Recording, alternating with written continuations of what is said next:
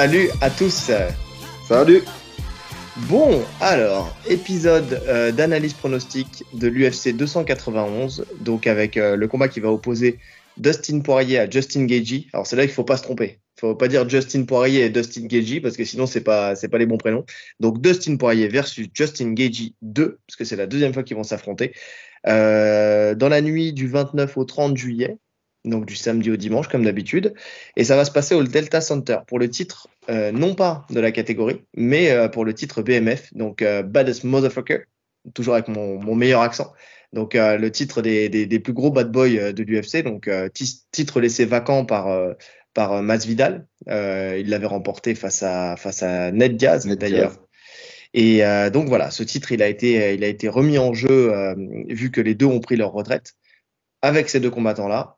On en a déjà parlé dans les podcasts d'actu sur ce qu'on pensait de ce titre euh, BMF, euh, surtout avec, euh, avec ces deux personnages-là. Et puis on, a, avait ressorti aussi, surtout le ressenti de Geiji sur ce titre, qui disait que c'était un peu un cadeau fait par l'UFC, plus que le fait d'avoir le titre du mec le plus, bad boy de l'UFC, c'était plus le fait d'avoir un accès à du pay-per-view sur, bah sur, sur justement un combat hors, hors titre, justement, hors title shot. Donc, euh, donc voilà, c'était un peu un remerciement euh, pour, euh, on va dire, pour, pour fait d'armes offert par l'UFC, quoi. Donc c'est un petit coup de guerre menée. C'est ça. Donc, quand on creuse un petit peu euh, sur les deux, il y en a quand même un qui est un peu plus sale que l'autre, c'est euh, Dustin Poirier, qui lui pourrait euh, clairement être dans le, dans le, le enfin, en tout cas en accord avec ce titre-là. C'est un peu moins le cas pour Gagey, mais en tout cas Dustin Poirier, c'est un peu un des bad boys de, de l'UFC. Ouais, je suis pas trop d'accord. Dans l'état d'esprit.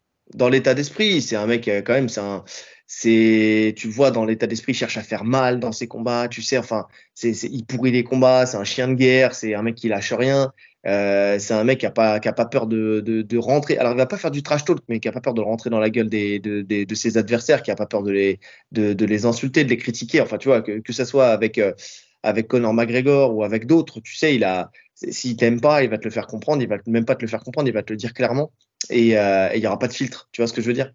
C'est un mec qui, euh, voilà, tu, sens qu'il est noir. Moi, pour moi, il fait partie des combattants euh, les plus les plus sales, sales dans le bon sens du terme hein, de, l'UFC. Dans le sens où tu sais que quand tu vas le voir, tu, sais que tu vas avoir une vraie guerre et tu sais que tu vas avoir un, combat d'acharné, quoi. Et tu peux, te dire, tu peux dire bad boy dans ce sens-là. Tu vois pas forcément qu'il y a un bad boy qui ouvre sa gueule, mais plutôt un bad boy dans le sens où où le mec c'est pas c'est pas quelqu'un de propre. Tu vois, s'il peut te briser, il va te briser. Ouais, mais dans ce cas-là, Gedji aussi. Ouais, un peu moins. Il n'y a, a, pas ce truc, euh, je sais pas, il y a un truc qui se dégage, il y a un regard noir, tu sais, qu'il y a chez, euh, chez Poirier, qu'il n'y a pas chez Gedji. Bon, déjà parce que, parce que le regard de Gedji.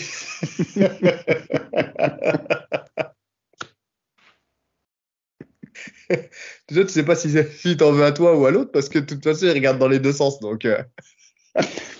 moi, des fois, je, je pense qu'il en veut à l'arbitre. non, mais tu vois, tu vois ce que je veux dire ou pas? C'est vraiment, euh, je sais pas, il y a ce truc, euh, il y a ce truc de méchant, tu vois, chez Poirier.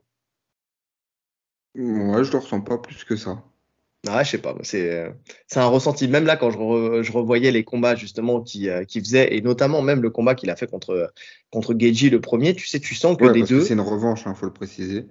Ouais, bah j'ai dit un hein, numéro 2 de toute façon, mais euh, okay. mais euh, tu, tu, sens que euh, tu sens que y, le, le combattant, on va dire le plus le plus border, c'est lui dans, dans le jeu. Tu vois, dans dans dans, dans ce combat-là, celui qui peut vriller, c'est c'est lui. En plus avec les doigts dans les yeux qu'il a pris, avec tous ces trucs-là, tu sais, tu sens que tu sens voilà. Je sais pas, c'est un ressenti. Bah dites-nous si vous êtes plus de mon côté ou plus du côté de, de Rolly sur ce sur ce sentiment-là, parce qu'on va pas passer deux heures à, à débattre là-dessus. Ouais, c'est pas c'est pas le but du soir, mais euh, mais en tout cas euh, voilà, c'est c'est juste euh, juste mon ressenti à moi. D'ailleurs au passage, vous vous excuserez euh, notre cher Rolly qui qui qui enregistre d'une cave. Il a allumé toutes les lumières possibles, mais on le voit encore pas. Donc sérieux? Ouais, c'est sombre, c'est sombre. Mais bon, c'est pas grave. De toute façon, tout le monde connaît ta tête maintenant. En fait, la limite, il faudrait qu'on mette un vocodeur sur ta voix. Oui, bonjour, je m'appelle. Mais non, on va me voir, je suis sûr. je sais pas, on verra bien. Bon, bref. Donc, euh, donc ils s'affrontent dans pour ce titre-là. Alors, euh, on commence par le Tale of the Tape, comme d'habitude. Donc Dustin Poirier, c'est 1m75 pour une allonge d'1m82,9. 29 victoires pour 14 KO, 8 soumissions et 7 décisions. Et il a 7 défaites, 2 KO, 3 soumissions, 2 décisions. Et on, ajoute à ça un no contest. Euh, Justin Gagey, c'est 1m80, euh, donc plus grand, mais une plus petite allonge, puisqu'il a une allonge d'1m77,9. C'est 24 victoires, 19 KO, une soumission, pas étonnant qu'il n'y ait qu'une soumission d'ailleurs, et 4 euh, décisions, on en parlera tout à l'heure et euh, 4 défaites, 2 KO, 2 soumissions. Les deux soumissions, d'ailleurs, c'est euh, Habib et euh, Oliveira. Voilà. Euh, donc euh, voilà, on l'a dit, ils se sont déjà affrontés. Ça s'est passé en 2018 et, et, Dustin Poirier et Dustin Poirier avait gagné par KO au quatrième round. Ouais. Après une guerre de ouf. Après une guerre de ouf, dont on va parler. on commence par la boxe? Donc, on commence par la boxe. Donc, Dustin Poirier, on va, suivre l'ordre qui, nous a été donné par l'UFC. Euh, Dustin Poirier, c'est un gaucher déjà. Donc, on a un combat d'un gaucher contre un droitier. Euh, ça, c'est intéressant parce qu'on on sait que, on le verra après, mais que euh, Geji est un mec qui met des low kicks, euh, beaucoup de low kicks. Donc, le fait d'être contre un gaucher, ça change un peu la donne aussi. Donc, c'est pas un puncher, Dustin Poirier, mais par contre, c'est un boxeur en volume. C'est un mec qui va te mettre un rythme en fait sur 5 rounds et qui ne, alors qui s'épuise ou qui s'épuise pas, en fait, tu le verras pas. C'est-à-dire que vraiment, il a le cardio pour tenir les 5 rounds et il a aussi le mental, surtout pour tenir les 5 rounds.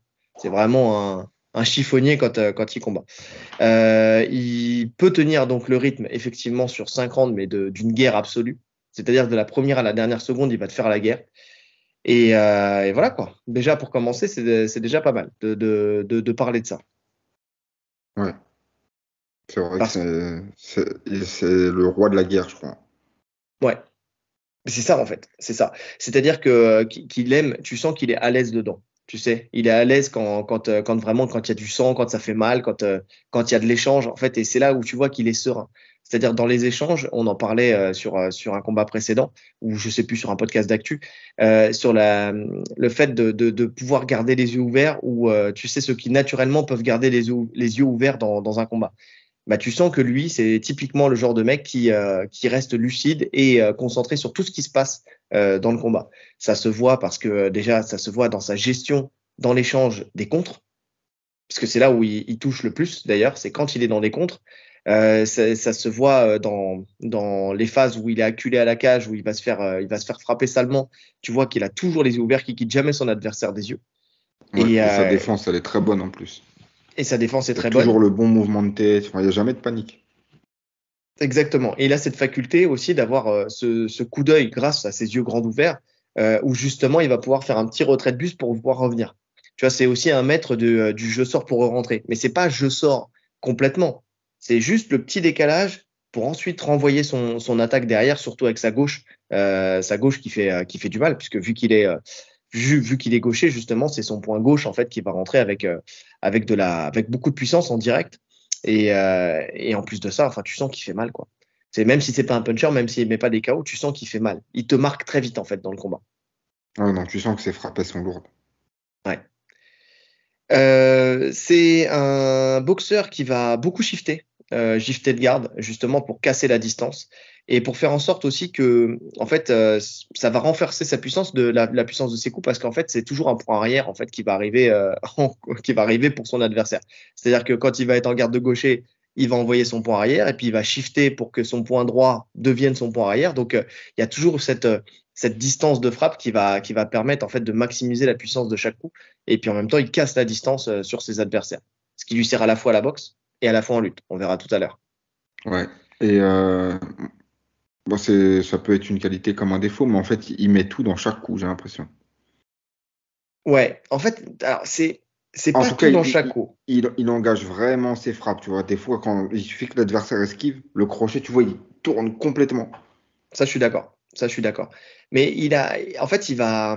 Justement, je trouve qu'il y a un savant mélange dans le tempo, tu sais, dans, le, dans la, la musicalité de ses frappes, tu vois ce que je veux dire? Dans le sens où euh, il va il va justement faire un enchaînement lourd, mais pas forcément il va surengager, mais il va en envoyer un ou deux où il va surengager. tu vois ce que je veux dire? Il va faire son enchaînement bim bam bam bam, et puis d'un coup il va, il va en envoyer un fort. Voilà, c'est ça. Comme s'il voulait euh, mettre un point final à chaque enchaînement avec une, avec une frappe forte. Mais, euh, mais il envoie pas toutes ses frappes. C'est pas, tu sais, un, un, combat de saloon où il va balancer des crochets à non plus. Non, finir, non, non, il est super propre. Ouais. Mais par contre, tu sens que il y a une frappe, souvent un crochet d'ailleurs ou un overhand, où euh, pour le coup, il va essayer de faire vraiment mal. C'est-à-dire qu'il va envoyer uppercut, des directs, il là, tout, tout va bien se passer, quelques petits crochets, mais il y a un moment, il va envoyer un, un sale crochet bien lourd ou un sale overhand bien lourd. Ça, ouais. c'est vraiment, euh, c'est vraiment sa marque de fabrique. Effectivement, là, je suis, par contre, je suis d'accord avec toi. Et si tu l'esquives, c'est vrai que tu, tu sens que il a embarqué dans sa frappe. Ouais. Ouais.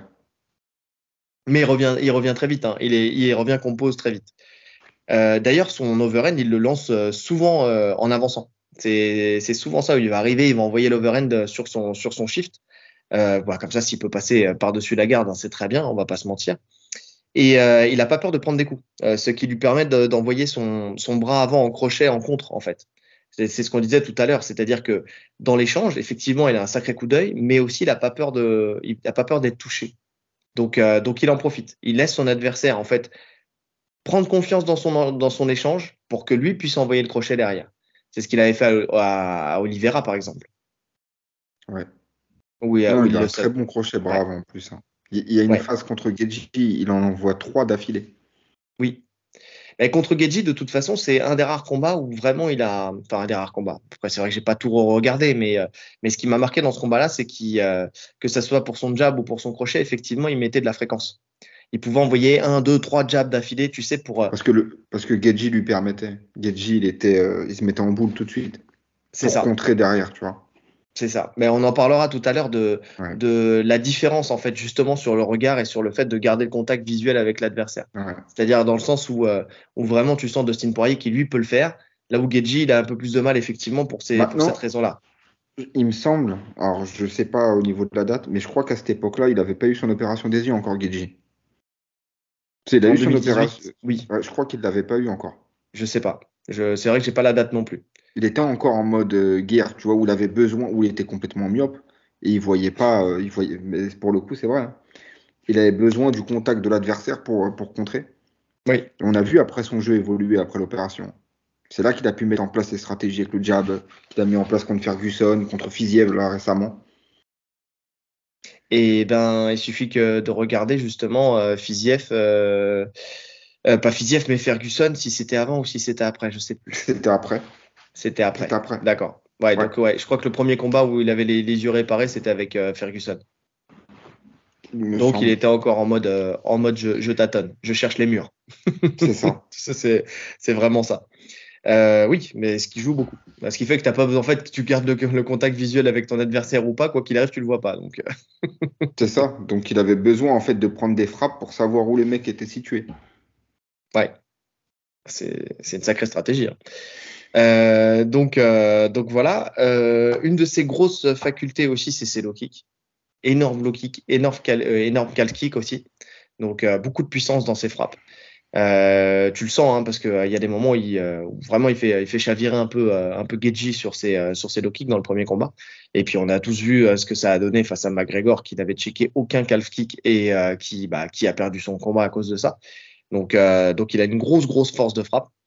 Euh, quand il est acculé à la cage, il va utiliser une garde à l'ancienne, être sa, sa garde Philly, où euh, il vient mettre euh, le point, va, le point arrière en fait proche de, de, sa tête et le point avant qui va être, qui va être en, voilà, perpendiculaire et qui va protéger le corps. Et surtout, là où il est dangereux, c'est qu'il va sortir ses coudes avec sa garde. Vraiment, il va faire en sorte que, que si tu peux en fait frapper dans ses coudes, soit que ton bras, ton avant-bras, tu sais, vienne, vienne se prendre un coude, ou même ton poing, c'est euh, ce qu'il cherche. Tu vois, c'est là où je te dis que c'est un combattant dans l'état d'esprit aussi où il est sale. C'est-à-dire qu'il pourrait ouais. très bien se mettre hermétique, garde Philly, tu sais, rentrer le menton dans l'épaule, lever, le, lever la main et se mettre dans sa boîte, tu vois. Et lui, vraiment, tu sens qu'il cherche à accompagner les coups avec Mais ses coups. En fait, il n'a pas vraiment une garde Philly de, de, boxe anglaise où il va protéger le ventre, tu vois. Il protège ouais. essentiellement le visage. Ouais. Bah ouais. Ce qui fait qu'il est ouvert au corps. Ouais. Il est ouvert au corps, mais bon, il est, il est solide. Enfin, il a confiance surtout... en sa capacité à encaisser les frappes. Et euh, au visage, il est quasiment intouchable. Enfin, tu, tu ouais. te niques les poignets. C'est ce euh, Holloway, c'est ce qu'il avait dit dans son coin, tu vois. J'arrive pas à le toucher. Ouais. Et surtout, bah, c'est pareil, même au corps. Hein. De toute façon, quand tu as le coude qui sort, tu sais, même si tu mmh. frappes au corps, tu sais que tu peux te prendre un coude. Tu sais, ça fait un peu, euh, Un peu comme, comme on fait en Cali, tu sais. voilà, je, vais, je vais parler encore des arts martiaux. J'en ai un qui va se reconnaître là, qui va, quand il va écouter. Donc, donc en Cali, quand, tu, quand tu viens accueillir une frappe, tu viens la guider vers ton coude, tu sais pour que tu puisses, comme ça, c'est normalement à main nue, hein, de toute façon, c'est tu viens guider vers ton coude pour que tu pètes les doigts de ton adversaire, en fait, tout simplement. Tu vois, c'est ce genre de truc un peu sale, euh, sale qui est fait. Et euh, bah lui, c'est un peu, euh, c'est un peu sa manière de faire. Où alors il va pas guider le point vers le vers le coude, mais par contre il va envoyer le coude et puis si le coude il prend quelque chose, bah c'est bien au passage quoi. Donc donc c'est vrai que ça, ça t'incite à frapper moins fort aussi par la même occasion. Donc donc ouais non c'est c'est une super garde. C'est une super garde qui cherche à blesser son adversaire en fait. Qui cherche à blesser et en plus à décourager. Ouais. Parce qu'une fois que, même si t'es pas blessé, une fois que tu as pris le coup, tu n'as plus envie d'envoyer. Ouais. ouais. Non, non, c'est clair. Donc, euh, donc voilà. Et après, en termes de défense, il a aussi un, excellent coup d'œil, comme on l'a dit tout à l'heure, ce qui lui permet de faire de belles esquives rotatives, de, de, de, beaux retraits, de beaux retraits de buste, la tête, tu vois, des bonnes esquives de tête, ce qui lui permet en plus de, de retourner dans l'échange derrière. C'est-à-dire, souvent, on le voit juste reculer ce qu'il faut, en fait, désengager, reculer la tête pour envoyer un, un droit-gauche derrière, tu vois ou un crochet ou, ou n'importe quoi qui va en fait il va il va faire un contre ce qu'on appelle asynchrone dans le sens où euh, il va pas contrer dans le en même temps que l'adversaire déclenche mais par contre il va laisser passer et derrière il va contrer il va Donc, euh, tout de suite ouais. avant que vous ayez le temps de ramener votre bras ouais et c'est super intéressant parce que quand on fait ça, bah forcément, on s'ouvre des portes puisque euh, en fait, on vient, on vient contrer avant que l'adversaire puisse remettre sa garde en place. Donc, euh, donc ça permet de toucher, euh, toucher assez facilement et de se créer des ouvertures. Il a aussi, on parlait de son crochet tout à l'heure, la grande force de son crochet, c'est qu'il arrive très bien à passer derrière en fait la garde de l'adversaire. C'est-à-dire, il profite en fait de son allonge aussi. Hein. C'est vraiment ça parce qu'il a, il a quand même une longue allonge avec les, c'est, presque 1m83 d'allonge. Et euh, ce qu'il aide d'une part dans ses, dans ses directs, parce que, euh, parce que voilà, quand il y va, il est hors de portée et il peut toucher avec ses directs. Mais c'est surtout que derrière, il envoie son crochet, euh, son crochet qui, est, qui, est, qui, va pouvoir aller chercher beaucoup plus loin, beaucoup plus derrière la garde, sans trop s'exposer aussi par la même occasion. Ouais. Non, mais franchement, en revoyant ce combat là contre, contre Geji, je l'ai trouvé super propre en boxe pour Oui. Le fait de revoir là, je me suis dit putain, il est vraiment chaud. Mais il a un excellent. Ouais, il a un excellent coach de kickboxing hein, de toute façon, hein, qui, euh, qui le fait, euh, enfin qui le fait évoluer. J'ai l'impression à chaque sortie aussi. Enfin, tu vois, vraiment, tu, tu sens que que il aime ça, il aime le kickboxing et que derrière il, il progresse et qu'il a à cœur de d'avoir une, une, une, excellente boxe pour le coup. Parce que c'est vrai que sa boxe, elle est super propre. Elle est vraiment très propre et c'est toujours bien réfléchi. Euh, là, dans le game plan qu'il avait mis en place contre Geiji, c'était, euh, il sait que Geiji va mettre des low kicks, donc à chaque low kick sur sa jambe avant, puisque de toute façon, voilà, il compterait. Comme il était obligé, donc Geji d'envoyer avec sa, sa jambe avant aussi pour le coup, puisque s'il veut toucher à l'extérieur, donc forcément, en fait, il était obligé de s'ouvrir. Et il, il compterait avec son crochet du gauche. Et euh, c'était à celui, enfin crochet ou direct. Et c'était à celui qui, euh, qui allait tomber le premier en fait, parce que tu avais euh, bah, la stratégie de Geiji qui était de, de, sabrer la jambe de son adversaire comme il a l'habitude de le faire, et tu avais la, la, stratégie de Poirier qui était de, de venir accueillir cette frappe pour ensuite pouvoir, en, cette fois-ci en contre synchrone, venir envoyer son direct. Et ça a très bien marché parce que c'est ça qui conduit en fait à, au, chaos en fait. La, première frappe qui, qui sonne Geji et qui lui fait mal, c'est celle-là. Mais on, voit quand tu regardes le combat, quand tu le revois. C'était risqué quand même. ah, c'était à celui qui lâche le premier. Voilà, ça a marché pour les deux. Hein, parce que la jambe de, de Poirier, elle est cuite. Hein. Ouais. Bah, tu sens qu'elle est cuite en fin de troisième tu sais, où euh, quand il vient se, où c'est lui qui frappe. Et en fait, il se fait mal en frappant, mais parce que c'est pas parce qu'il frappe mal, c'est parce que c'est parce qu'en fait, elle est déjà bien usée. Et donc, tu le vois, il se, il se met dos à la cage, il s'appuie sur la cage pour, pour lui donner en fait le, le, petit temps de récupération qui va lui permettre de, de, pouvoir repartir derrière. Et tu sens que voilà, dans le quatrième, en fait, tout se joue. Et soit c'est lui qui touche avec euh, tout le travail qu'il a fait au préalable aussi, parce que lui aussi, il touche beaucoup avec cette, euh, cette gauche, tu sais. Donc, soit c'est lui qui touche et qui, qui finit le combat, soit c'est Geji qui lui en met encore 2-3 et euh, potentiellement il peut, il peut stopper. Ouais. Potentiellement il peut stopper. Même si, même si euh, j'ai du mal à voir euh, Poirier s'arrêter là-dessus. Ouais, c'est vrai. J'ai du mal à le voir craquer sur des frappes, sur des low kicks. Ouais. Il, il, a trop montré dans sa carrière qu'il était, il était comment dire, incassable. Tu vois? Soit tu le mets KO, mais tu vas pas le briser comme ça tu vas pas le briser sur, sur, sur une frappe de ce type, en tout cas. Ouais, pas sur de la douleur. Non. soit tu l'éteins, soit tu le soumets, mais c'est pas la douleur qui va le faire lâcher. Donc, euh, donc c'est, ce sera intéressant de voir, euh, de voir justement euh, comment ça va se passer dans ce deuxième combat.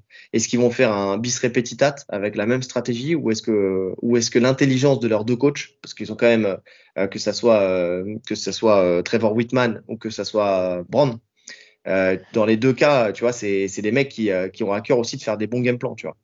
Donc, donc ça va être intéressant de voir comment ça va se passer, comment ils vont analyser le précédent combat pour, pour pouvoir faire en sorte de ouais, d'aller tirer la victoire à eux. Est-ce que est-ce qu'ils vont rester sur le même le même schéma ou pas? En sachant que là, on a vu qu'un Geji euh, pouvait être beaucoup plus réfléchi euh, qu'à l'époque aujourd'hui. Ouais. ouais. Il, a euh, il a ce choix maintenant. Ouais. Donc à voir. D'ailleurs, ça fait une bonne transition. Je sais pas si tu as quelque chose à rajouter sur la box de. Non, non, non, pas sur Geji. Donc ça fait une bonne transition effectivement. Donc Geji, bah, c'est l'empreinte Trevor Whitman, hein, de toute façon. C'est les personnes qui, euh, qui sont euh, coachées par Trevor, Whitman ont une empreinte Trevor Whitman, euh, comme comme c'est le cas pour pas mal de coachs en fait qui qui ont leur style, en fait, c'est qu'on leur approche et qui vont qui vont marquer de cette empreinte en fait toutes les tous les combattants qui coachent. Tu vois, c'est Fernando Lopez, c'est le, le frapper sans être frappé, tu vois, toucher sans être touché avec du déplacement. Trevor Whitman, c'est un accent sur le le placement et le déplacement lui pour le coup. C'est pas toucher sans être touché, mais c'est savoir se placer face à son vis-à-vis de ton adversaire et se déplacer en conséquence aussi, bah, pour en fait faire en sorte que ton ta boxe anglaise particulièrement euh, soit euh, plus efficace. Ouais, on l'a vu avec euh, Kamaru, ouais. avec Geji, avec Rose. Oui. Donc, euh, donc c'est intéressant. Par contre, par contre, euh, ce style-là a des, des, failles et euh, on les remarque en fait chez chacun de ses combattants. Enfin, surtout d'ailleurs chez Kamaru et chez et chez euh, Geiji qui qui ont la même formation à la base, qui sont deux lutteurs et qui sont mis à mhm. l'anglaise après par la suite. Donc donc on voit on voit cette même cette même erreur. On en parlera après. Euh, lui, sa force, c'est son timing. Euh, que ce soit alors au moment où l'adversaire en fait prend son appui, euh, tu sais, euh, quand il va quand il va avancer pour attaquer, c'est là où il va mettre son low kick. Donc il va maximiser les dégâts qu'il va faire avec son low kick parce que bah parce que tout simplement tu as tout ton poids sur ta jambe avant et donc quand il vient de frapper, en fait tu peux plus tu peux plus l'accueillir. Tu sais, en, en, en, désamorçant, tu vois, en faisant en ramenant par exemple le talon à la fesse ou en faisant un petit pas de retrait, tu sais, pour pour minimiser la, la, la frappe ou alors le checker tout simplement. Là, c'est vraiment une destruction qui se fait, euh, mais à, petit feu avec, euh, avec peut-être l'un des meilleurs kickers en low kick de, de tout l'UFC. Euh, ouais. Ah oui, je pense. Hein. Il y avait le combat contre euh, Barbosa, justement, où on disait c'est qui le meilleur, les, meilleurs low kicks. Et il a gagné. Hein. que ça soit lui, que ça soit Ferguson, que ça soit, enfin, toutes les personnes qui l'ont affronté, mais même là, on l'a vu avec le premier combat contre contre euh, contre euh, contre pardon Poirier, on a vu à quel point il était capable de, de sabrer une jambe, mais même contre Fiziev, qui pourtant est un boxeur d'élite, et il a pris les low kicks de Geiji quand même dans le timing. En fait, ce qui était marrant avec Fiziev, c'est que c'était le middle contre le low kick, tu sais. Le Fiziev, c'est la plupart des coups qu'il met, c'est en middle, et lui, c'était c'était en low kick. Donc c'était c'était super intéressant. Donc il y a, y a, soit euh, ce low kick là qui met dans le temps, dans le bon timing, soit il attend que l'adversaire déclenche pour euh, pour mettre un contre euh, justement soit en crochet ou en overhand éclair du droit. Euh, c'est vraiment c'est vraiment quelque chose qui fait qui fait très bien. Ou encore il laisse aussi passer la frappe et contre juste derrière, tout comme le fait justement Poirier, comme on en a parlé tout à l'heure avec, euh, avec son énorme puissance de frappe parce qu'il frappe comme une mule. Il faut, faut, le savoir. Lui, par contre, il frappe comme une mule. Il engage. Alors, on parlait d'engager tout à l'heure sur les frappes. Il engage, lui, pour le coup, sur toutes ses frappes. Lui, on peut dire qu'il engage sur toutes ses frappes. Ou vraiment, il met le buste en avant. Et euh, comme justement, il a peu d'allonge, parce que c'est pas la plus grande des allonges, justement, il va, il va venir se pencher en avant pour pouvoir envoyer vraiment avec, euh, avec toute l'inertie, en fait, de, de, de, son mouvement pour, pour venir frapper. Enfin, ça, c'est quand il vient envoyer justement des crochets, des overruns, ce genre de choses. C'est moins le cas quand il, quand il utilise son jab. C'est marrant parce qu'il y, y, a deux, il y a deux Geji en fait. Ouais. Il y a deux versions. Il y a la version guerre, celle qu'on a vue contre Poirier, celle qu'on a vue contre Chandler. Ouais. Parce que même après son opération, il a fait des guerres. Hein. En fait, c'est vraiment son état d'esprit. Des, fois, il veut faire la guerre, et puis des fois, il y a le game plan à respecter. Il le fait très bien. On l'a vu contre Ferguson et contre Fiziev. Alors, tu vois, je pense pas que ça soit une question d'état d'esprit. Je pense que c'est le rythme imposé par, euh, par l'adversaire. Tu sais, parce que tu prends Fiziev, par exemple, tu sais que ça va être un stratège, c'est un mec technicien qui va arriver, qui va envoyer une box qui sera propre. Donc, tu peux venir et, euh, et être dans ce mood de on s'affronte proprement. Tu vois ce que je veux dire? C'était pas un. Il y avait pas, là, il n'y a pas eu de pourrissement du combat. Tu vois? Par contre, Geiji, euh, ça y est, ça commence. Par contre, Chandler, et, euh, Chandler et Poirier, euh, c'est des mecs qui, eux, vont te mettre dans, dans un mood de guerre. Tu vois ce que je veux dire? Où ils vont te rentrer dedans dès le début, où ils vont pas te lâcher, ils vont te mettre un rythme de fou, ils vont, ça va être vraiment du sale, ou ça va être du coup pour coup, ça va être de la bagarre de saloon presque. Technique, la bagarre technique, mais de saloon, où les mecs s'envoient tout ce qu'ils peuvent. Et j'ai l'impression que quand tu le mets là-dedans, en fait, euh, il, se calque, euh, il se calque à ça. C'est plus il se calque à l'énergie qui est envoyée par l'adversaire plutôt que lui qui le décide. C'est une impression que j'ai. Ouais, c'est possible. Je sais pas. Bah, après, contre Poirier, comme je te disais, c'était, il n'avait pas le choix, puisqu'il avait pas eu son opération. Contre Chandler, contre Chandler, je pense vraiment qu'il y avait une guerre d'ego aussi. Oui, parce que, rien que le fait que les mecs ils se disent euh, on va pas au sol, on que ça debout. Enfin, Chandler, c'était stupide de sa part, mais euh, on sait qu'il cherche pas le sol de toute façon. Non. Mais euh, non, je pense qu'il y avait une guerre d'ego. En fait, c'est ça aussi. C'est que le mec aime trop l'image qu'il a de, de, faire tout le temps du spectacle. On sait qu'il a eu énormément de bonus. Il est connu pour ça. Euh, c'est son surnom, hein, The Highlight. Oui, oui. Ouais, non, mais je suis d'accord. Il aime ça. Lui aussi, il aime la guerre. C'est ça le truc. C'est ça le piège, en fait. C'est que, ouais, comme tu dis, en fait, il suffit que le mec le titille un peu debout, le rentre en guerre pour que euh, sa nature reprenne le dessus. Bah, soit le titille debout, même en... avant le fight, quoi. Tu sais, lui promettre la guerre. Et dans ce cas-là, tu sais, le mec, il vrille. Il se dit, OK, vas-y, on y va. On se fout sur la gueule. C'est pour ça que je me dis, le fait qu'il y ait la ceinture BMF, c'est une revanche. Le premier combat, ça a été une guerre de ouf. J'ai vraiment l'impression que ça va repartir en guerre. Quoi. Je pense. Et je pense que c'est une erreur. Ouais, clairement. Parce que si, tu rentres là-dedans, c'est comme je disais, le plus, euh, le plus chien de guerre des deux, je pense que c'est Poirier. Ouais, c'est Poirier. Donc, euh, donc c'est ouais, c'est une erreur pour moi.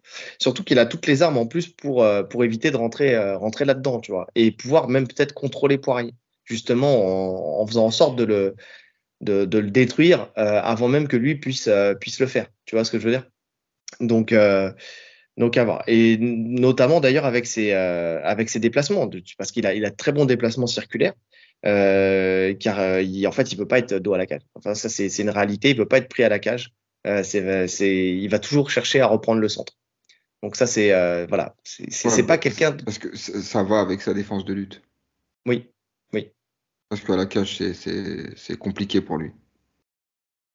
Oui, bah on l'a vu euh, contre Habib. Bon, même si c'est compliqué pour tout le monde contre Habib, mais euh, mais le, truc c'est que il faut savoir, on en parlera tout à l'heure, que Chandler, euh, que oh, que Geiji, j'ai un problème ce soir, je mélange tout le monde. C'est les sept familles.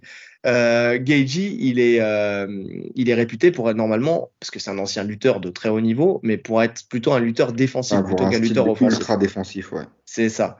Et, et donc en fait, il a il a créé ce style défensif sans la cage puisque en lutte, tu n'as pas de cage. Donc forcément, il était plus dans, dans le scramble, dans le sprawl, dans tous ces trucs-là, tu vois. Et, euh, et, le fait de, de, Il a besoin d'espace pour, euh, pour, pour sa défense. Le ça. fait d'avoir la cage derrière, ça bloque son jeu complètement. Parce qu'il peut pas prendre le recul nécessaire.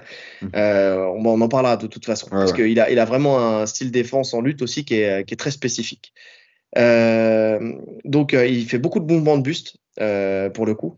Il est très, très en avant durant cette attaque, c'est ce qu'on disait. Beaucoup de mouvements latéraux en, en, défense. Et d'ailleurs, c'est quelque chose, bah voilà, on en parlait tout à l'heure, que ce soit en attaque ou en défense. Justement, il, il, va, il aura tendance en fait à se pencher sur sa droite. En fait, tout simplement. Comme Kamaru Usman. C'est pour ça qu'on parlait tout à l'heure, il y a les bienfaits de, de Whitman et il y a ses défauts. Et comme il est très, très boxe anglaise, justement, c'est vraiment une erreur euh, de faire ça en pied-point ou en MMA. C'est une erreur, ouais. voilà. Pour la kick. C'est ça. Et c'est comme ça que, que, que, justement Edwards avait réussi à piéger avait réussi à piéger Ousmane et potentiellement c'est quelque chose qui peut être justement exploité aussi contre contre Geji parce qu'il a vraiment tendance à se pencher sur le côté. Ce qui lui permet aussi bah, de, de, mettre son, son espèce d'high kick, euh, tu sais, ou justement quand il se penche, euh, tu sais, pour envoyer l'high kick. Donc euh, il, le fait très bien. C'est ça.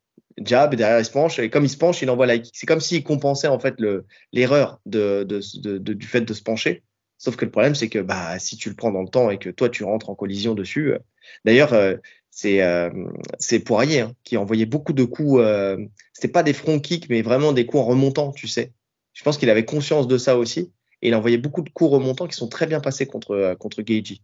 Le coup de pied. Bah, c'est surtout qu'à chaque fois que Poirier rentrait, Geiji se mettait euh, dans, ses bras, la tête dans ses bras et il se baissait. Il a tendance, toujours cette tendance à se baisser pour après balancer son crochet par-dessus. Oui, c'est ça. Ce qui fait que lui rompt le contact très souvent. Enfin, visuel, tu euh, complètement. Le contact visuel. Parce que vraiment, il se met dans sa boule, effectivement, il met sa garde très haute et il penche mm. la tête en avant ce qui fait que ce qui fait que derrière il voit plus il voit plus personne et euh, et euh, là où on parlait de ceux qui, euh, qui perdent le contact, qui vont des fois avoir tendance à tourner la tête, tu sais, à essayer de fuir un peu d'une manière un peu comment dire non codifiée. Enfin, c'est vraiment s'échapper pour essayer de reprendre de la distance. Lui, il n'a pas peur de prendre des coups non plus. Donc, ce qu'il fait, c'est qu'il va les prendre. Alors, effectivement, il va tourner la tête parce qu'il voit plus rien, il sait pas qui qui y a en face de lui. Mais par contre, il va envoyer des coups pour essayer de toucher. Et c'est ce contact-là de la frappe où justement, dès qu'il aura touché, il va, il va, il va pouvoir situer son adversaire. C'est ce qu'on disait tout à l'heure quand il voyait rien, tu vois. Il va pouvoir situer son adversaire et revenir sur sa, sur sa séquence d'attaque ou alors recasser la distance. Mais c'est quelque chose quand même contre quelqu'un comme, euh, comme Poirier qui, euh, qui a beaucoup, comme on disait, qui a beaucoup de volume, qui débite énormément. on le voyait. Tu hein. te mets comme ça, ah oui. Bah, il en prenait au moins 5-6. Euh, c'est ça. en plus, il mettait des enchaînements longs pour rien. Pour lui, c'est cadeau quand tu te mets en boule. Hein. C'est ça. Et, des enchaînements longs et variés. Ouais, non, tu sais pas d'où ça vient. Mm. En fait, une fois que tu as pris le premier et que tu t'attends un deuxième, tu sais, la logique. Pour mm. lui, en fait, il s'attend à deux crochets. Il s'attend à une série de crochets. Sauf que ça vient en uppercut, ça vient au corps, ça revient à la tête. Non, c'était propre. Ah ouais. Et dès qu'il désengageait, boum, tu avais une jambe qui remontait. Donc, euh, donc ouais, non, non, c'était, euh, c'est ça qui aussi a fait capitaliser un maximum de, de frappes euh, justement à Poirier, c'est cette manière de faire. Donc, euh, donc voilà quoi. C'est, euh, on va dire que en boxe, en boxe, contre un adversaire comme Poirier, c'est compliqué de faire, de faire ça. Il va falloir, et c'est pour ça qu'il faut pas rentrer à la guerre. Dans le sens où euh, dès qu'il va rentrer à la guerre, forcément, il va se retrouver dans cette situation où Poirier, lui, va être encore lucide et va regarder son adversaire, là où Geji, lui, va baisser la tête et va rentrer dans son, dans sa, dans sa forteresse, quoi, tout simplement. Donc, Maintenant, la question, c'est est-ce qu'il peut euh, l'outstriker avec son jab quand, quand, Poirier va faire que lui avancer dessus quoi. Parce bah, que Poirier, c'est ce qu'il veut. Hein. Poirier veut pourrir le combat. Il veut une guerre. Ouais. Ouais, je suis d'accord. effectivement, lui, il va faire que ça. Lui lui a donné dans le premier combat puisqu'il avançait sans cesse. Maintenant, est-ce que si tu mets une stratégie en place de, euh, de je te conserve à distance, est-ce que c'est possible? C'est compliqué. Alors, c'est compliqué sur tout le combat. Par contre, euh, de pouvoir le faire sur une partie du combat, c'est une bonne chose. Tu sais, c'est-à-dire qu'il pourra pas le faire tout le combat. C'est pas possible. Euh, il est trop bon Poirier pour euh, pour accepter ça. Par contre, tu peux très bien prendre le petit temps d'avance, je veux dire dans la destruction, avec justement ce système de jab, low kick, tu sais, où il va envoyer ses low kicks, où il va prévenir le fait de, justement de prendre ce crochet ou ce direct du gauche. C'est-à-dire que quand il va envoyer des low kicks, il faudra qu'il soit les mains très très hautes à chaque fois euh, pour que ça tombe dans la garde, tu vois, et pas pas le donner avec euh, avec le visage découvert ou euh, bah, justement il va s'exposer au chaos qu'il a pris au quatrième round. Donc et, et se servir de ses déplacements parce qu'on l'a dit, il se déplace très bien en circulaire, tu vois. Donc il peut se, il peut faire ça. Il peut se déplacer, et puis euh, des fois casser son, son mouvement, son, son, justement quand il va se déplacer, casser son mouvement et euh, envoyer son low kick, envoyer son jab, travailler, boum boum, repartir de l'autre côté, revenir et euh, vraiment être là sur ses mouvements de buste, tu sais, où il va donner des informations de, différentes de, de déplacement, tu sais, et, et derrière venir frapper ce qu'il faut, low kick intérieur, low kick extérieur, son jab, de temps en temps rentrer à la guerre. Son jab, son jab, il est incroyable. Mais oui. Quand tu regardes les, les, les, les deux combats où il utilise là contre Ferguson et contre, euh, contre Fiziev, tu regardes leur visage à la fin, hmm. il les a découpés. Ouais. Complètement. C'est là où il fait le plus de dégâts en fait. Les, les, les combats où il est posé, c'est là où il fait le plus de dégâts. Plus que quand il fait la guerre. Oui. Oui, parce que quand il fait la guerre, il y a du déchet. Alors quand il envoie son jab, il n'y en a pas. S'il touche, euh, il t'éteint, tu vois. Mais, euh, mais quand il a son travail de destruction avec son jab, c'est low kick, c'est magnifique. Et puis derrière, tu te remets en question parce que tu n'oses plus rentrer. En fait, comme il te prend euh, sur le moment où tu vas rentrer, il va rentrer avec son jab. Derrière, ouais, c'est compliqué, c'est compliqué. Donc, donc, je pense que dans le travail d'usure, ouais, c'est ça qu'il faut qu'il mette en place par rapport à la dernière fois. Et de temps en temps, accepter de partir à la guerre. Ouais, il est capable de le faire. ça, lui va, tu vois. Il peut partir à la guerre. Le truc, c'est comme tu dis, c'est s'il fait que ça, à un moment ou à un autre, il perdra. Ouais. Ouais, parce que parce qu'à ce jeu-là, à ce jeu-là, Poirier est imbattable. J'ai l'impression. Au jeu de la guerre. Finalement, quand tu regardes les derniers combats qu'il a perdus, c'est des, c'est, c'est quand vraiment il s'est retrouvé face à des mecs qui avaient des, des, des armes pour le, pour contrer ça, pour contrer cette guerre. Tu vois, c'est-à-dire que contre Khabib, bah, il avait sa lutte qui lui a permis en fait de, de, de l'empêcher de, de, de, faire cette guerre justement annoncée, où il venait l'amener au sol et il l'emmenait en eau profonde. Et contre Oliveira, quand il était dans les phases de guerre, c'est Oliveira, c'est Poirier qui était dominant. Tu vois? Mais Oliveira, encore une fois, lui, c'est pareil. Il est venu, il est rentré à la lutte, il est passé dans le dos et c'est là où il a fait, euh, il a fait ce qu'il fallait. C'était sur les phases de sol et de lutte où il, était, où il a été meilleur. Ouais. Surtout les phases euh, grappling, on va dire, où il a été meilleur. Donc, euh, donc quand tu sais ça, tu te rends compte en fait que Poirier aujourd'hui, ouais, si tu veux l'avoir, il faut avoir une bonne lutte, un bon sol. Quand tu es en boxe pur, c'est compliqué de l'avoir. Aujourd'hui, hein, sur la version actuelle de Poirier. Ouais, non, clairement. Je n'ai bah, pas le souvenir de l'avoir vu euh, perdre debout. Non. La, la plus grosse guerre qu'il a fait là récemment, c'était contre Hooker, avant euh, justement Khabib. Euh, Bah, c'était Hooker et c'était c'était quoi. C'est les deux plus grosses guerres, mais depuis, euh, depuis, non, il est les trois combats qu'il a fait contre contre McGregor, bah, ça a été, enfin des deux combats plutôt, ça, ça, a été à son avantage largement. Donc donc non, ouais, non, c'est il, il, est devenu très très fort. Il va vraiment debout. Si tu cherches qu'à boxer, il va devenir. Il, a eu son combat contre Lowey aussi. depuis, c'était après, après Geji. J'ai plus en mémoire. Donc donc ouais ouais ouais. Et effectivement, c'est c'est dur c'est dur. Et quand tu vois que Geji, euh, bah, en lutte offensive, c'est pas ça. J'ai quand même peur pour Geji. On en, on en reparlera tout à l'heure, mais j'ai quand même peur pour lui. D'ailleurs, en boxe, pour ce combat, qui tu vois? Euh, Je vois l'avantage à Poirier quand même. Ouais, je suis d'accord. Euh, je vois l'avantage. Je pense. Ouais, je vois l'avantage à Poirier euh, pour son volume que Gedji n'aime pas. C'est ce que j'ai noté. Donc voilà, c'est parce que pour moi c'est lui qui est, qui, est, qui, est, qui, est, chien de guerre. S'il y a une chose aussi que j'ai pas dit dans la boxe de Gedji, c'est sa faculté aussi à venir prendre le single le single collar tie. Tu sais, il y a de, de temps en temps il vient en contact et il vient il vient choper derrière la tête pour envoyer ses pour envoyer ses frappes. Donc, euh, donc ça, c'est quelque chose qui fait bien. Alors qu'il a bien fait contre Fiziev parce que Fiziev était plus petit. Euh, contre Poirier, j'ai plus de mal à le voir le faire, personnellement. Ouais, ouais. Est-ce qu'il aura intérêt de rentrer dans cette zone-là? Bah, étant donné qu'il il a une plus courte allonge, oui, si. Casser la distance, c'est intéressant pour lui de venir, de venir à la collision et de prendre, de prendre, de prendre ce contrôle-là, ça, ça, ça annihile une partie, enfin, ça annihile la, la, la force de, de, de, Poirier qui est son allonge aussi par rapport à lui. Ouais, mais euh, euh, Poirier, il n'aurait pas peur de rentrer en lutte. Là où Fiziev, il savait que, là où contre Fiziev, il savait qu'il n'allait pas rentrer en lutte, tu vois. Ouais. Ouais. Ouais, non, c'est clair. Mais, euh, mais bon, euh, après, la, seule fois où il a essayé de l'emmener en lutte dans le premier combat, il a été très bien géré par, euh, par Geji. Hein. Donc, euh, donc je ne suis pas sûr que ça lui fasse plus peur que ça que, Poirier essaye de, l'amener. Par contre, on sait que, par contre, là où je dis qu'il faut pas qu'il le prenne, moi, personnellement, dans ce combat-là, c'est quand tu vois euh, que c'est l'arme d'Olivera et que quand il a mis justement Olivera le singer collar tie, que, que Poirier, voilà, du sol. il a décollé exactement Olivera du sol tu te dis, ouais, non, en fait, c'est peut-être pas. Euh, arriver à tirer la nuque de, de Poirier, c'est compliqué quand même. C'est très compliqué. Donc, euh, donc voilà, je pense pas que ça sera une arme qu'il utilisera. Moi, c'est plutôt dans ce sens-là, je pense qu'il l'utilisera pas. Ouais. Bon, en tout cas, avantage Poirier, je pense qu'on est d'accord. On est, on est d'accord, on est d'accord.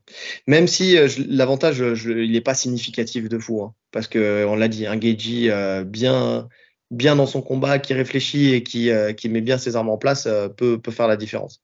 Et on l'a vu dans le premier combat, c'était, comme on l'a dit, hein, c'est à celui qui, aurait craqué, qui a craqué le premier, quoi. Donc euh, l'avantage, je le met pas non plus extraordinaire, tu vois. Mais le, truc, c'est qu'il sait aussi boxer euh, techniquement euh, Poirier. Ah oui, ah oui. Tu vois, il, adore la guerre, mais il sait aussi boxer techniquement, donc. donc je pense que dans tous les cas, il, il a l'avantage debout pour moi. Après, ça veut pas dire qu'il peut pas se faire éteindre, hein. mais mais à l'usure, il nous a prouvé en plus que franchement, il est, comme tu as dit, il est incassable. Ouais. Non, non, mais c'est une guerre propre. Hein. on l'a dit de toute façon, que dans l'échange, dans la guerre, il savait être propre et précis. Ouais. On donc, à la lutte. on passe à la lutte. Euh, Monsieur Poirier, donc euh, il a une bonne lutte. Euh, il profite, on l'a dit tout à l'heure, j'ai commencé à l'évoquer de son shift pour chercher le double leg. Donc vraiment de, cette, manière d'avancer, de casser la distance et donc de se retrouver dans sa garde forte de lutteur en fait finalement. donc avec sa jambe forte devant. Il a aussi une, bonne défense, mais il choisit souvent l'option guillotine. Ça, c'est vraiment quand il se fait amener, je sais pas pourquoi, à chaque fois, même s'il pourrait défendre, en fait, il, va choisir de prendre la tête. Et la guillotine, elle passe jamais en plus. Elle passe jamais. Bon, elle était pas loin de passer contre, contre Habib, selon les dires de Habib, mais elle n'est pas passée. donc, il aime bien venir à la lutte, mais plus pour amener son adversaire à la cage et le contrôler et créer du dégât, comme d'habitude. Euh, mais bon, c'est pas lui qui va forcément chercher à amener. En fait, il va, quand il va chercher à amener, ça va être plus pour, euh, pour euh, comment dire, casser le rythme, tu sais, et, venir changer un peu. Amener un peu de, mixité dans tout ça. C'est ça. mais ouais, de toute façon, ouais. Non, comme tu as dit, il n'a pas une lutte incroyable. C'est vraiment la lutte basique, tu vois, le double leg, c'est tout. C'est une bonne lutte pour du MMA. C'est ça, et en plus, c'est vraiment pour, pour qu'il arrive à amener, il faut qu'il chope le bon timing. C'est vraiment ça. Il va pas chercher à réadapter après si ça foire, tu vois. Il va pas partir sur un truc en enchaînement. C'est il, rentre en double, s'il a le timing, il amène. Si l'adversaire commence à défendre un peu, ça va reprendre la distance. Ouais, mais c'est comme si en fait il, cherchait à mixer sur son shift justement pour que camoufler euh, la frappe lourde qui arrivera après, quoi. Tu vois pour que l'adversaire se dise oula c'est vrai il faut aussi que je me méfie euh, du, double leg et puis euh, bien sûr. puis finalement derrière il va t'en mettre une quoi donc euh, donc voilà mais c'est pas c'est pas le point sur lequel il est le plus significatif non donc défensivement bah, défensivement c'est basique hein. il se relève il se relève assez bien à la cage il n'y a, y a, pas énormément de choses à dire ouais. Bah, il, est dur, il, est dur, à maintenir non il défend bien hein. en, lutte il défend très bien mais Là, c'est une des facultés de sa team, en fait. Euh, tu sais, enfin, des, des, des choses qu'ils font très bien, c'est-à-dire de. lever à la cage. Ouais. C'est une grosse, grosse force. Euh, donc, euh, donc voilà. Que dire de plus? Ah, C'est pas. Ouais. ouais. Et, et, de l'autre côté, finalement, alors que c'est un lutteur, mais c'est à peu près pareil pour Gedji. Hein. Il n'y a pas énormément de choses à dire sur sa lutte. Hein.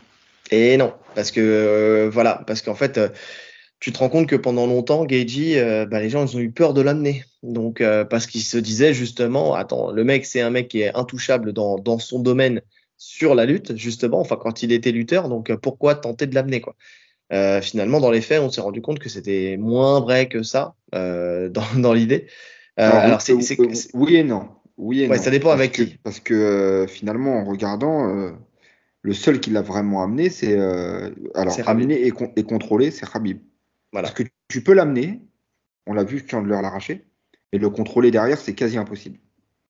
À contre Chandler, c'était magnifique ce qu'il a fait. En fait, euh, dans son, sa, réactivité euh, sur cet arraché était, euh, était magnifique puisque c'est, il arrive à faire perdre le contact en fait à Chandler et donc, donc à revenir en fait, à revenir debout.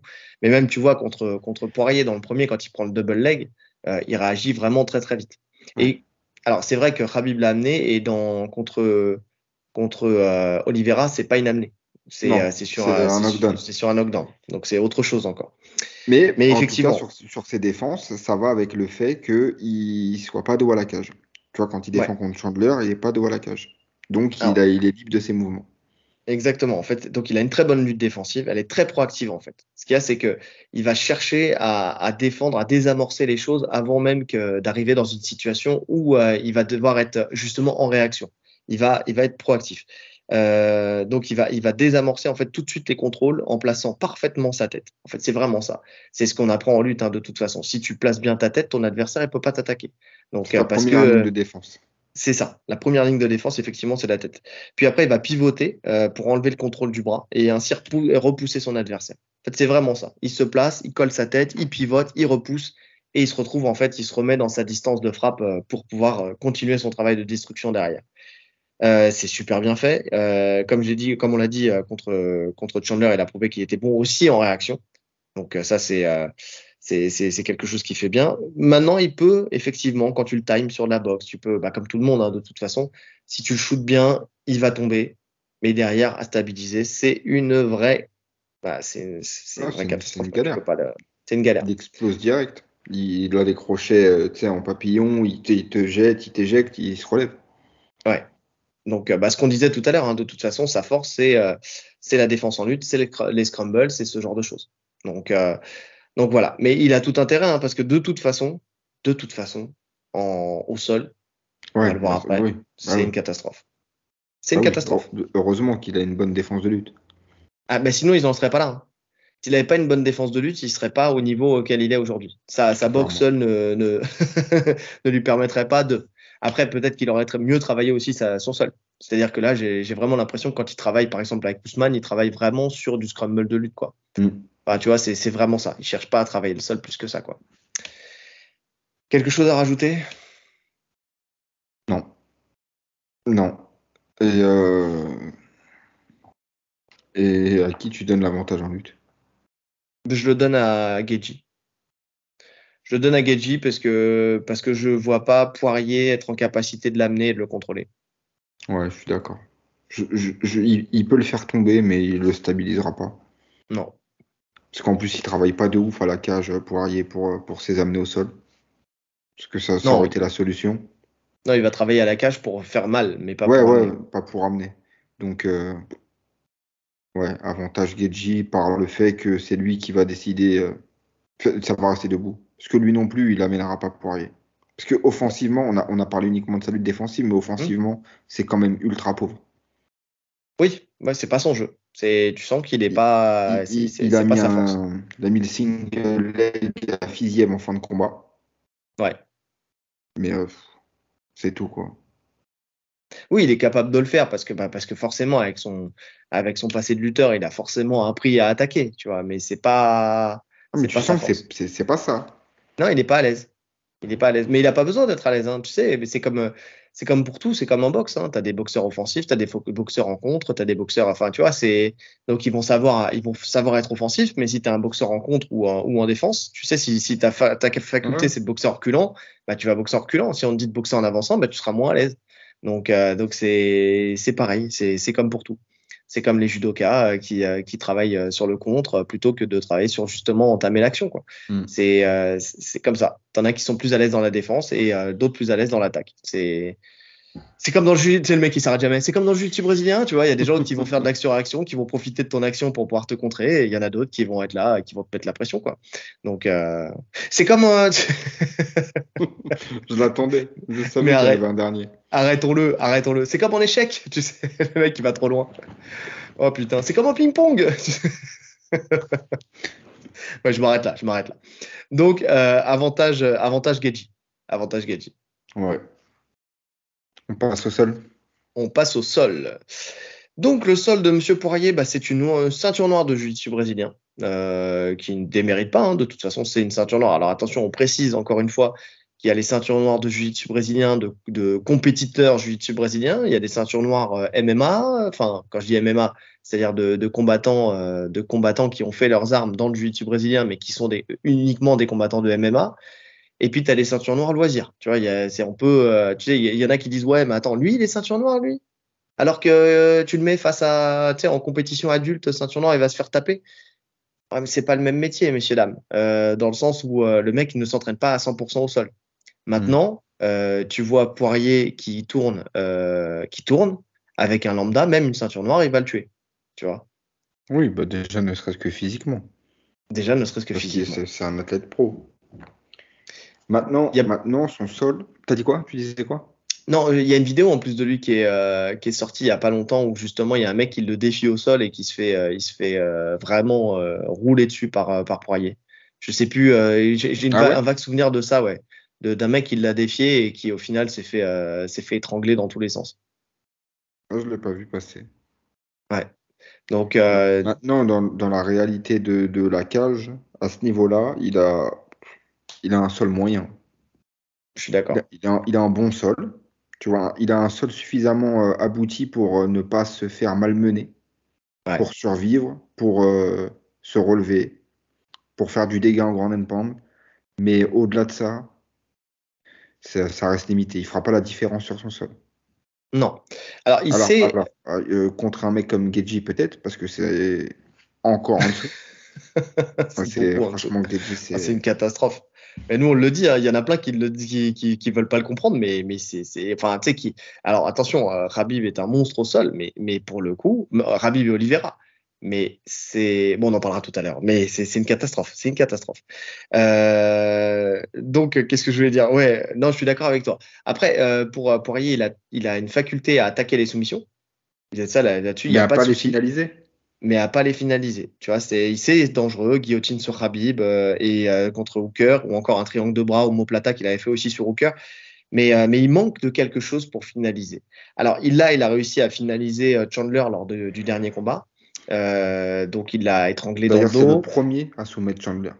C'est le premier à, soumettre Chandler. Donc euh, c'est quelque chose qu'il a, qu'il a réussi à faire parfaitement bien. Chandler fait une erreur, le laisse passer en fait sur un moment de justement de scramble au, de, scramble, de scramble au sol.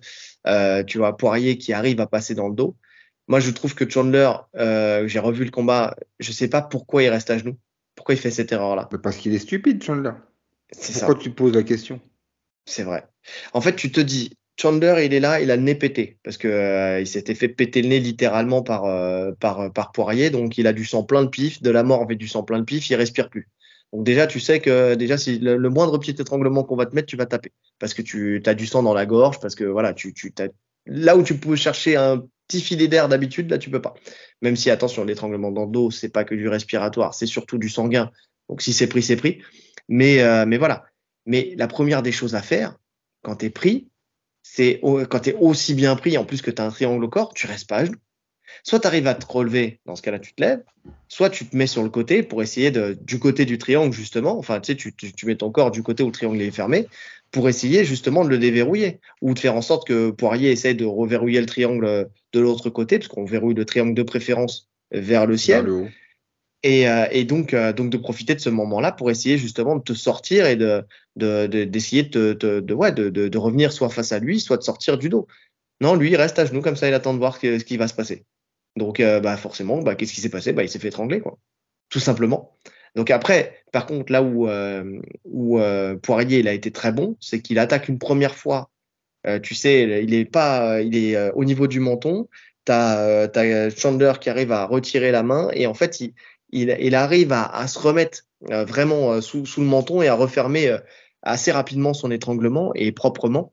Ce qui fait que derrière, il le fait taper, mais c'est voilà, c'est magnifique. Il, est fait à la perfection. Donc attention, on retire pas à, Poirier ça, le beau, le beau triangle de bras qu'il a fait. Enfin, le, beau RNC Rear Naked Choke qu'il a fait. Mais mais bon, c'est aussi dû à, la connerie de, Chandler de, de rester à genoux où il pouvait clairement plus défendre en fait. Quand tu restes à genoux comme ça, tu peux pas défendre.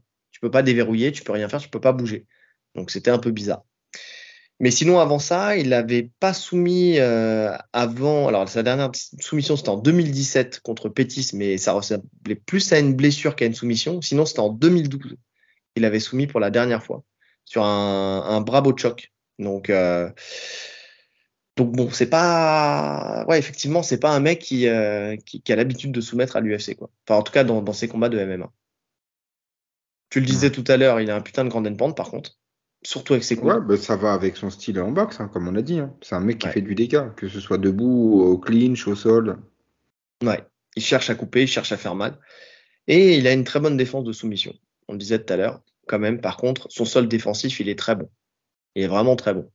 Donc, euh, donc voilà. Bon, même s'il n'aura pas vraiment à, le mettre en œuvre là, dans ce combat-là. Non, je pense pas. Il y a peu de chance en tout cas. Je pense pas non plus. Parce que Geji, Geji, voilà, passons à Geji. Eh ben, c'est, c'est pour moi, je l'ai dit tout à l'heure, je pense qu'il ne travaille pas. Il travaille pas son sol déjà, ça c'est presque sûr. Effectivement, quand il est sur le dos, il a zéro réflexe. Mais quand je vous dis, et quand on vous dit zéro réflexe, c'est zéro réflexe. Euh, dans le sens où euh, contre, contre Rabib, deux fois il se fait amener au sol. Certes, c'est Rabib, il l'a amené, très bien. Mais deux fois il se laisse passer en position montée, mais sans aucune réaction. Et, je crois bien que de tous les combats que Rabib a fait, ça doit être la seule fois où il est passé aussi facilement sur quelqu'un. En fait, ça va avec euh, ce qu'on disait à l'entraînement la dernière fois là, avec Nora. Euh, quand, il amène, quand il est amené au sol, et c'est pour ça qu'il aime pas être à la cage. On, a besoin. il, a. Fais l'autre main. Fais l'autre main, parce que là, en fait, tu mets tout. il a besoin de l'inertie du mouvement pour faire son scramble, tu vois. Ouais. Le fait qu'il y ait la cage, tu bloques l'inertie. Donc, il suffit que tu le stabilises une ou deux secondes. Sur ces une ou deux secondes, quand il est vraiment à plat dos ou sur le côté, peu importe, mais où il n'y a plus d'inertie de mouvement, c'est foutu. C'est fini. Ouais. Ouais, je suis d'accord. C'est soit il arrive à être dans une position où il peut faire du scramble, effectivement, avec l'inertie que tu disais, sinon c'est mort. Et euh, même après, en termes de défense, de soumission, que ce soit contre Rabib ou que ce soit contre Oliveira, tu vois qu'il n'y a rien. Rien du tout. Il ne met rien en place pour pouvoir essayer de sortir. Euh, contre Rabib, c'était quoi? C'était un Juji euh, dans le premier. Il l'a pris en S-monte pour attaquer le Juji. Ça a sonné, il a été sauvé par le gong mais euh, il l'a laissé s'installer. En aucun cas, il a essayé de tourner les hanches, enfin, sais, d'essayer de rentrer son coude euh, vers le sol ou quoi que ce soit. Dans le deuxième, il, se laisse prendre en triangle. Non, il sait pas quoi faire, ça se voit. Il savait pas quoi faire. En plus, contre Rabib, il était pas sonné. Tu vois, contre Oliveira, à la rigueur, tu peux te dire, tu as pris un knockdown, tu es sonné, donc euh, tu n'es plus lucide. Contre Habib, il n'était pas sonné du tout. Ouais.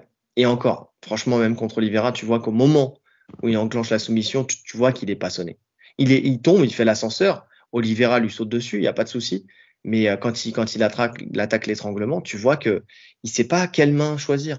Tu sais, mm. il sait pas. Enfin, il y a, y a, rien qui fait que. Tu vois, euh, par exemple, Chandler, qui a, une très bonne défense de sol, quand, euh, quand justement Poirier l'a attaqué, il est venu chercher la bonne main. C'est-à-dire la main qui est derrière la tête, qui va, qui va se mettre derrière la tête, tu vois. Il est venu chercher cette main. Il est venu essayer de déverrouiller et le sens était bon, tu vois. C'était, il y avait une cohérence dans, dans sa sortie. Geji, il n'y a rien. C'est même pas, c'est même pas, il attaque la mauvaise main, il attaque rien. C'est hop, je suis pris. C'est vraiment ça. C'est vrai qu'il accepte, il accepte son sort presque. Ouais. Là, où debout, tu sens que le mec, euh, limite, faut le tuer pour le, l'arrêter. Ouais. Au sol, c'est une toute autre mentalité. Ouais. Et parce que parce qu'il est perdu. Il est vraiment perdu. Donc euh, c'est. Euh, Et un retard comme ça, ça se rattrape pas. Non, pas aujourd'hui, pas à ce stade de sa carrière. À ce niveau de sa carrière, c'est impossible. Ouais. Bon, après, euh, comme on a dit, hein, on ne voit pas Poirier l'amener au sol, réussir à l'amener au sol et le stabiliser pour pouvoir le soumettre. Mais. ouais, mais on ne sait jamais. Tu vois, un knockdown, il suffit que tu le touches, qu'il tombe. Ah, c'est sûr que là, il faut sauter sur l'occasion. En fait, maintenant, n'importe qui qui a une occasion de soumettre euh, il faut y aller, quoi.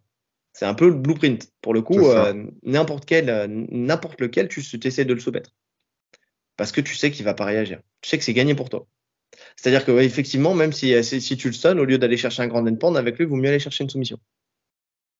Oui, parce que grand endpoint, il a, il, a, il a un gros menton et puis il va se relever. Il va exploser en lutte, bras sous selles, il va remonter. Ouais. Non, il faut chercher une position. En fait, il faut chercher à le stabiliser. Mm.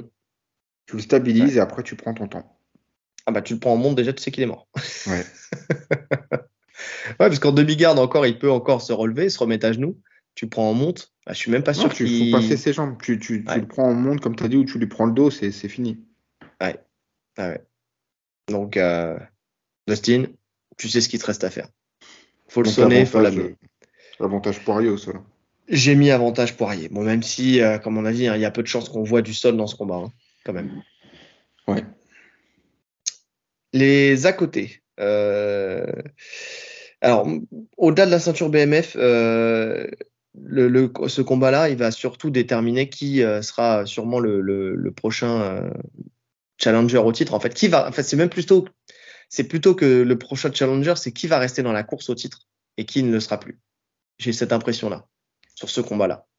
Qui va devenir le gatekeeper et qui, qui sera encore dans, dans la course au titre? Ouais. Ouais. Bah déjà, on sait que ça se joue entre. Il y a, y a Oliveira.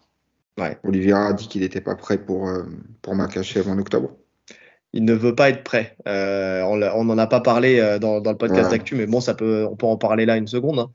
Euh, ça évitera de faire encore un suivi de dossier dans le podcast d'actu, mais, euh, mais déjà, Makachev, on a dit. Makachev à Abu Dhabi, c'est tout. Voilà, on a dit que Makachev voulait pas affronter Oliveira, ça c'est un fait. Bon, maintenant il accepterait un peu plus de l'affronter si ça se passe à Abu Dhabi parce qu'il sait qu'il est en terrain conquis et que Oliveira déjà il a eu ce, ce truc où psychologiquement euh, ça, ça lui a pas convenu. Donc il veut plus l'affronter là-bas et il a, il a, il a raison. Il a, il a aucun intérêt à l'affronter là-bas. Ça y est, il l'a, il l'a fait une première fois, il a accepté de le faire, il a perdu son titre. Euh, maintenant, derrière, euh, enfin perdu, oui et non, parce que les puristes vont dire, mais il n'avait pas le titre puisqu'il n'avait pas fait le poids avant, et donc euh, là, il était en train d'essayer de gagner son titre. Ok, ok, ok, mais bon, tout, dans, dans, la tête de tout le monde, on sait que c'était le champion, donc il a perdu son titre. Euh, il a aucun intérêt à retourner l'affronter là-bas. Aucun intérêt, aucun intérêt.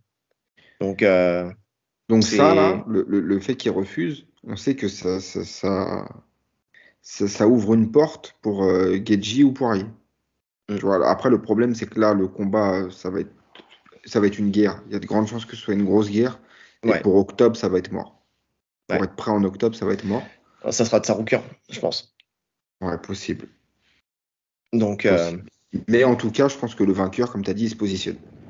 Ouais.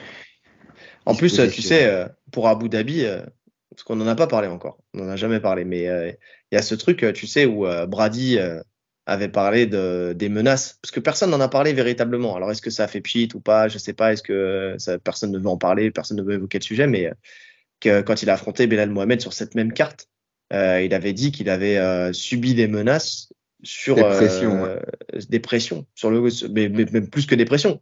Ils ont dit si tu gagnes ce combat, on va ouais, t'enterrer dans le désert. D'ailleurs, l'article, euh, comme tu as dit, personne n'en a parlé. Ouais c'est bizarre. Après, parce que, parce que tu peux te dire, en fait, soit tu te dis, bah, il a perdu et c'est un mauvais perdant et voilà, il sort cette excuse-là. Soit c'est réel et dans ce cas-là, pour le coup, c'est chaud. C'est chaud.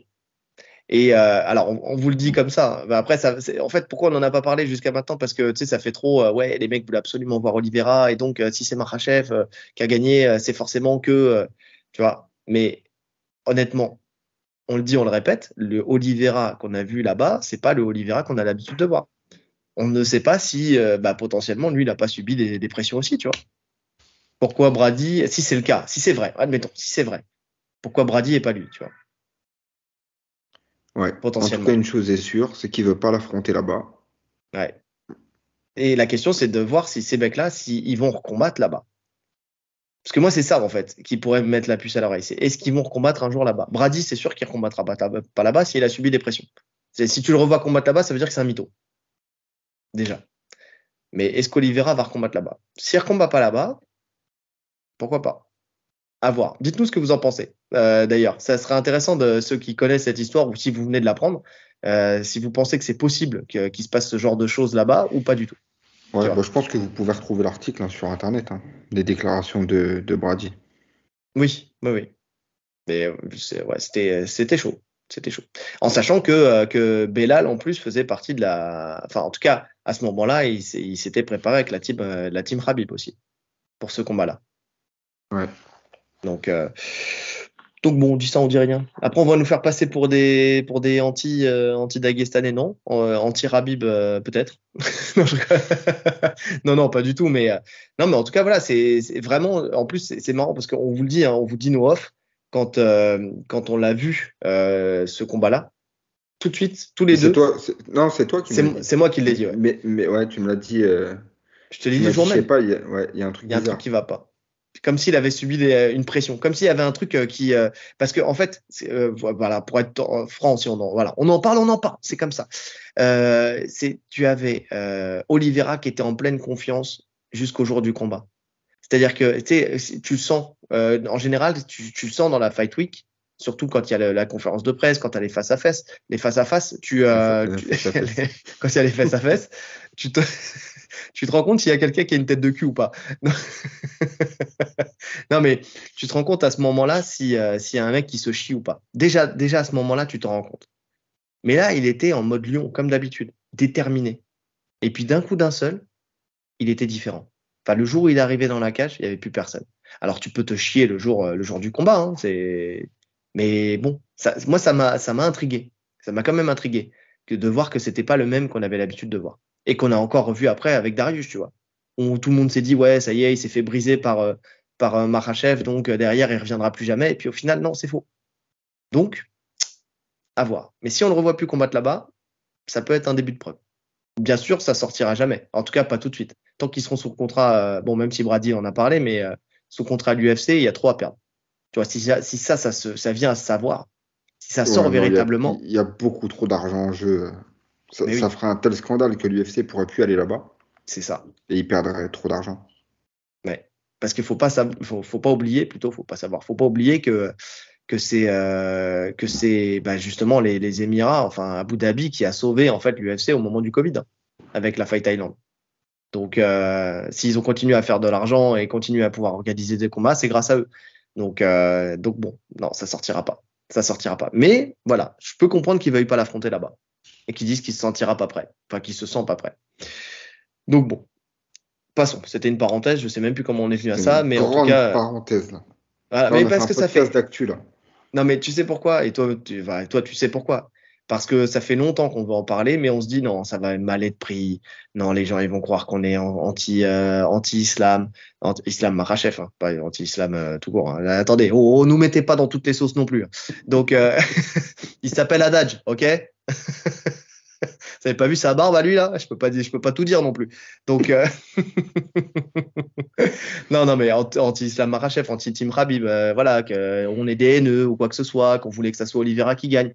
Mais sorti de tout ça, avec un, une analyse factuelle, voilà, c'était juste pas. Euh, Islam a fait un super travail. Euh, on l'a vu encore contre Volkanovski aussi. Il, il, a une super boxe, il a une, une super lutte, c'est un super sol. C'est un champion, il n'y a pas de problème. Mais on n'a pas reconnu le, le Oliveira qu'on a l'habitude de voir et qu'on a revu après. Donc c'est pour ça. Et ça fait longtemps qu'on se dit, ah, il faudrait qu'on en parle. Mais on n'en parlait pas. Bah, il faudrait qu'on en parle. Le truc, c'est que l'info, elle vient même pas d'Oliveira, tu vois. Ça vient de Brady. Ça vient de Brady effectivement. Donc si c'est vraiment la même carte. à Brady sur la même carte, pourquoi pas un autre combattant? C'est ça. C'est exactement ça. Donc bon, voilà, on dit ça. Euh, si vous voulez vous nous faire un retour, n'hésitez pas. Si vous voulez vous nous allumer, bah, n'hésitez pas non plus. de toute façon, euh, c'est pas grave. Pour une fois, on aura des commentaires négatifs. C'est bien aussi. Mais en tout cas, voilà, c'est fait, c'est dit. Euh, c'était bah, les à côté. Hein. on était dans les à côté. Ah, on était bien à côté là. On était bien, bien à côté là. On était très, très loin même. Euh, donc, euh, donc voilà. Donc prochain title shot. Euh, enfin, en tout cas, dans la course au titre, on verra qui, qui gagnera. Surtout que, que Marachev disait que ça le tenterait bien d'affronter l'un des deux, puisqu'il les a pas affrontés encore. Et il pensait, lui, que c'était Poirier qui allait gagner et qu'il aimerait bien affronter Poirier. Ouais. Mais parce qu'il a le blueprint. Hein. Après, il aimerait bien affronter Poirier parce qu'il sait très bien qu'il a le jeu qui peut, mais peut faire deux, dérailler Poirier. contre les deux, en vrai. Contre les deux, en vrai. Parce que contre Gedji aussi. Hein. Ouais. Peut-être encore plus facilement. Ouais, ouais, mais justement, contre Poirier, il y a ce truc où justement c'est moins facile, tu vois, donc ça met un peu plus de superbe à sa victoire. Ouais. Donc, euh, donc voilà quoi. Donc à voir. Après, il n'y a pas trop d'à côté. Hein. Non, non, non, c'était le seul truc. C'était la seule chose, tu sais, cette pression en fait au-delà du titre BMF où je pense qu'ils s'en foutent complètement, mais c'est plutôt, c'est plutôt ça quoi.